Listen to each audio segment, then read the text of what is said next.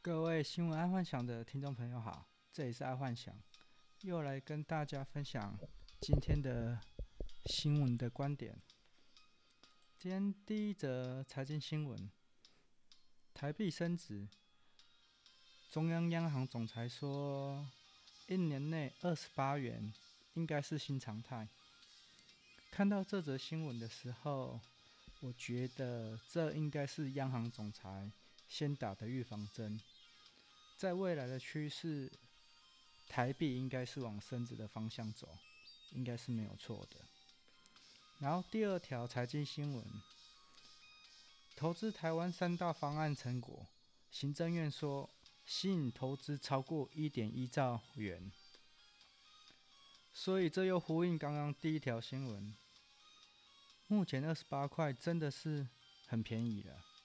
假设未来这一点一兆产生的价值应该会不得了，所以台湾听你金价搞啊，不是我在觉得看好台湾，是台湾目前在整个全球疫情的状况下，真的是守得太好了，因为这在等等国际新闻会讲到。哦，对了，今天的娱乐跟其他的运动新闻可能。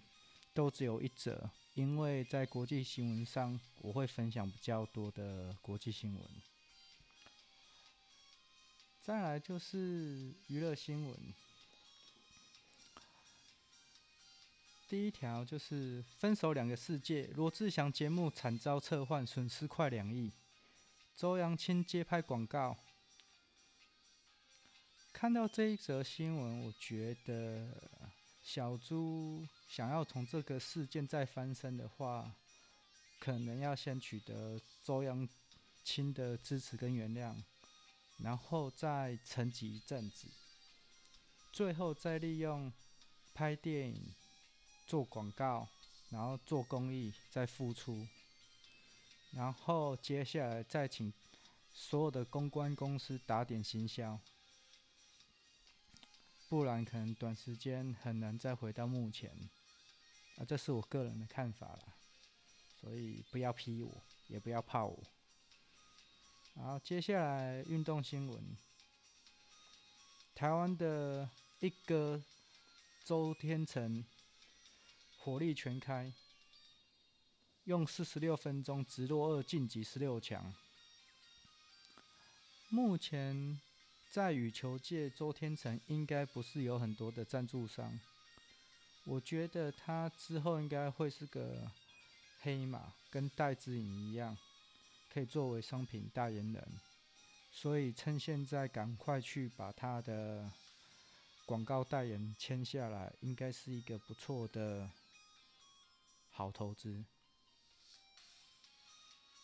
然后在国际新闻上面。泰国学运升级，总理宣布曼谷进入紧急，总理宣布曼谷进入紧急状态。泰国目前普遍受教育程度有拉高的现现象啊，所以每每现在学运开始都要求政府要改革啊，还是怎样怎样的啊，王室要改革啊，所以。可能在未来，泰国在未来五到十年，他们的传统制造业可能会升级到智慧制造业。毕竟受教育越高，他们就越不想要做大量的劳力工作，或者是被嗯胁迫做一些低价劳工的事情。啊，这也就是为什么台湾现在很少看到泰劳，因为。太老他们觉得，他们不要来台湾，他们宁愿去韩国或是日本。然后第二条国际新闻：华航飞洛杉矶班机在六千英尺高度看见了喷射背包客。看到这一则新闻的时候，我在想，如果这是真的的话。看来钢铁人的装备应该离我们不远了，但我去搜索相关钢铁人制造这种公司，好像不是太多公司在做这种类似的研发。那所以，如果我们用 AR 眼镜加上喷射背包，是不是就可以做成像钢铁、钢铁人这种设备？不知道，但是这个想象空间是有的，而且目前有做的公司或工厂非常少。然后第三则国际新闻。疫情梦魇再现，欧洲多国恢复宵禁与封锁。这则新闻其实对台湾有好也有坏啦，因为感觉欧洲要来第二波感染了，而美国也没见到起色，所以国际的经济应该会有一波寒冬跟冷冻。假设他们都没有在准备 QE。但因为台湾防疫防得很好，然后投资案也多，所以台湾应该会有来自世界各国的下单。但当全世界都不消费的时候，也不可能下到多少啦。嗯，所以好处是单子都来下来台湾。坏处就是啊，没有没有消费，也就没有订单了。然后第第四则国际新闻：拜登的儿子印碟藏肮脏事，川普乐翻。看到这个新闻，我觉得这对国际盘应该是不是很好的事情。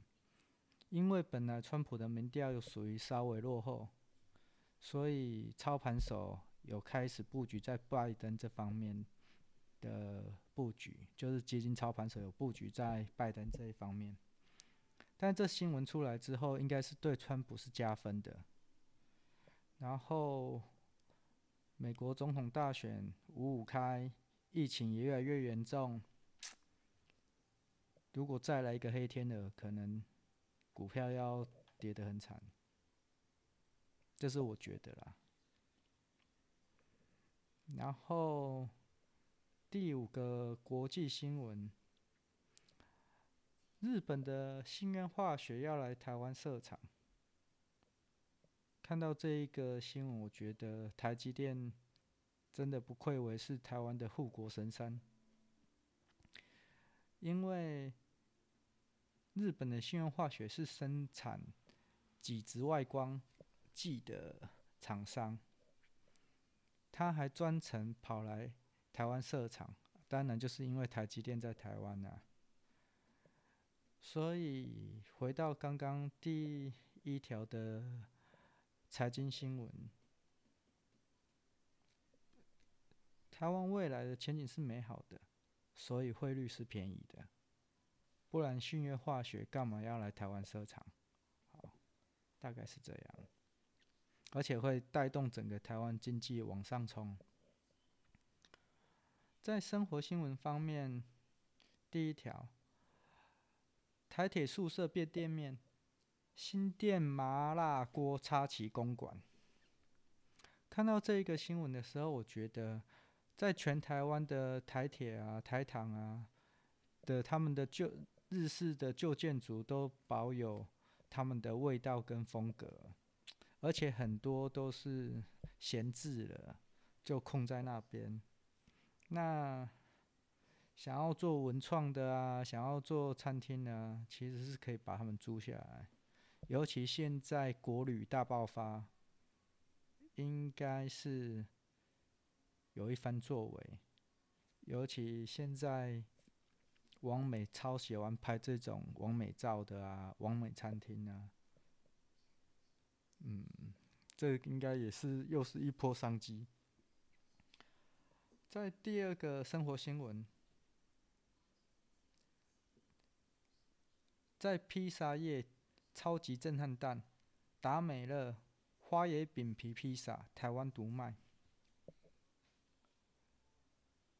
看到这个新闻，我觉得台湾其实是一个越来越重视养生，所以像低卡、低碳啊、低 GI 啊、零糖啊、零淀粉啊、零麸质啊，这个相关产品可能会在台湾会越来越发酵，毕竟。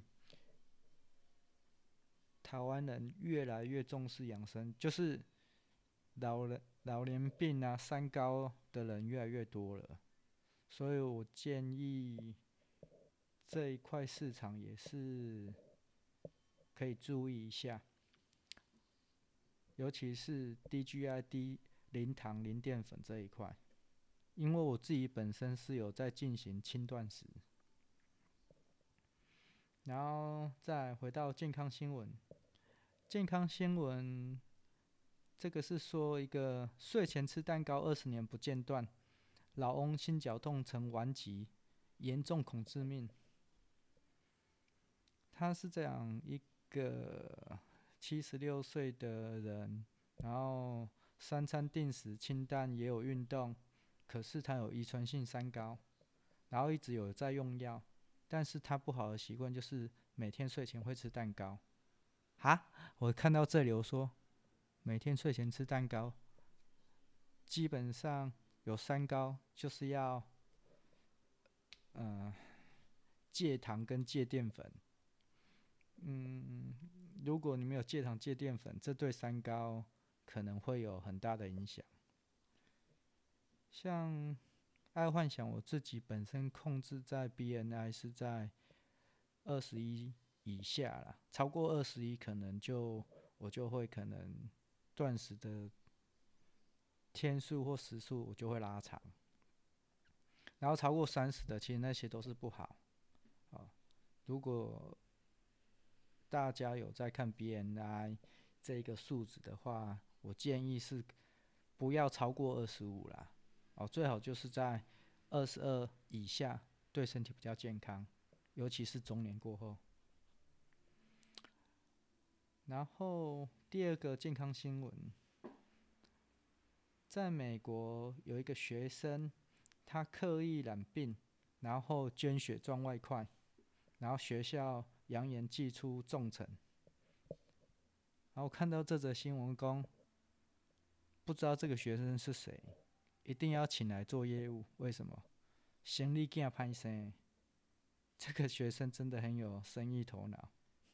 对，还要刻意染病，然后捐血赚外快，哦，不跳了。好，科嗯、呃，在科技新闻，七座版的特斯拉 Model Y 下个月要开始生产。目前台湾越来越多人有多人承载的需求，平价的 Model Y 若是推出来，应该会让更多人买电动车。这个我在想说，家用的充电桩的商机应该会在这一波冲起来。毕竟台湾的超充现在要开始收费了，所以之前有在布局家用充电桩的，应该最近会很积极。然后第二条科技新闻，五倍五波比。iPhone 十二即将开卖，增购手机保险更安心。我看到这则新闻的时候，我就觉得台湾的保险业哦，产险了哦，台湾的产险可以注意这一块市场。毕竟目前出国的人数变得太少了，所以旅游险啊、旅平险啊，收入减少很多。或许他们可以把这个手机保险纳为一个市场，因为现在的手机越做越越做越贵了，啊摔摔一个或者是要修理，基本上都划不太来，哎。对个人划不太来了，但是对大众如果收取那个保险费，应该是划得来，哎，所以台湾的产险业可以注意一块，注意这一这一块市场。好了，嗯，今天爱幻想就跟各位听众分享到这，谢谢。